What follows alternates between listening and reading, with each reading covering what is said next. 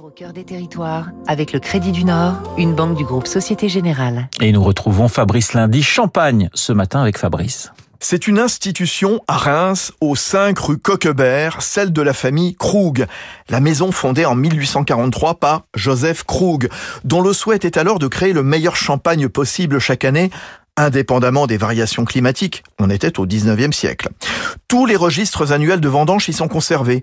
Certains vignerons sont en contrat parfois depuis plus de 100 ans avec la célèbre maison. Le raisin vient de 10 régions de la Champagne, recouvrant une centaine d'hectares. Krug vend dans le monde entier avec comme marché principal le Japon, un consommateur qui achète davantage des cuvées millésimées ou prestige, tel le Krug Grande Cuvée. Une nouvelle édition chaque année à partir de 420 représentant une parcelle spécifique chacune.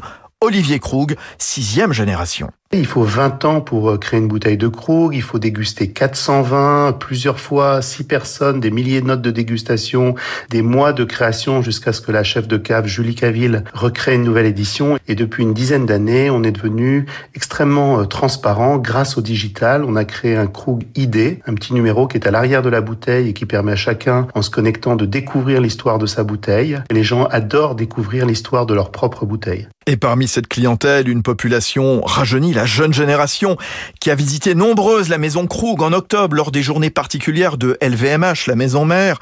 Krug qui mise de plus en plus sur la gastronomie en étudiant des partenariats avec des grands chefs. C'était Territoire d'excellence sur Radio Classique.